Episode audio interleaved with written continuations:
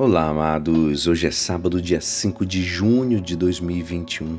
Estamos na nona semana do tempo comum e hoje a nossa igreja nos convida a meditar juntos o Evangelho de São Marcos, capítulo 12, versículos 38 a 44. Naquele tempo, Jesus dizia no seu ensinamento à multidão: Tomai cuidado com os doutores da lei. Eles gostam de andar com roupas vistosas, de ser cumprimentados nas praças públicas. Gostam das primeiras cadeiras nas sinagogas e dos melhores lugares nos banquetes.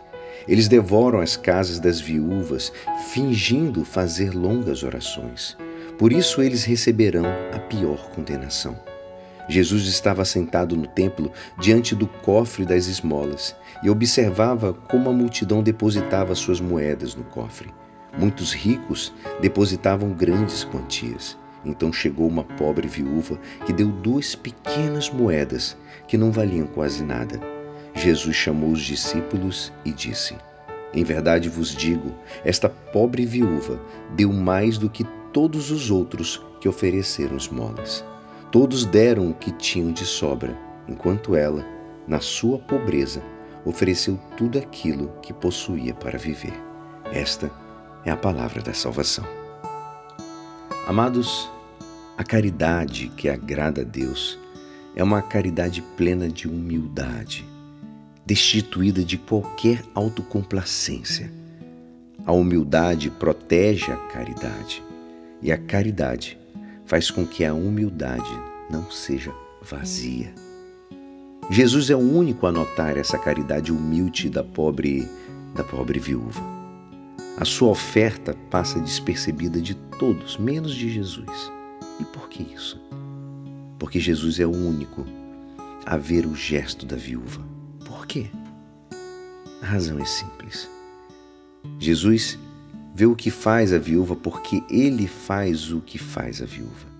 Ele não oferece ao Pai somente o que lhe sobra.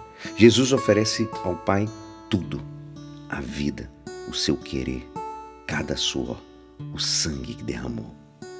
Jesus é o único que tem olhos para perceber o que faz a viúva, porque ele mesmo dá na sua pobreza tudo o que ele possui e tudo o que ele é. Jesus sabe tudo, também das nossas intenções, o que fazemos, qualquer coisa. Quando é feito com amor, tudo se torna grande e nobre. É este o significado da expressão que Jesus, ao ver a pobrezinha depositar no cofre, a Deus não se engana, amados, como afirma o próprio Salmo 138. Senhor, eu sei que tu me sondas e me conheces. Sabeis tudo de mim, quando me sento ou me levanto de longe penetrais meus pensamentos. Para onde eu irei longe do vosso espírito? E é assim, esperançoso que esta palavra poderá te ajudar no dia de hoje que me despeço. Meu nome é Alisson Castro e até segunda. Um abençoado final de semana. Amém.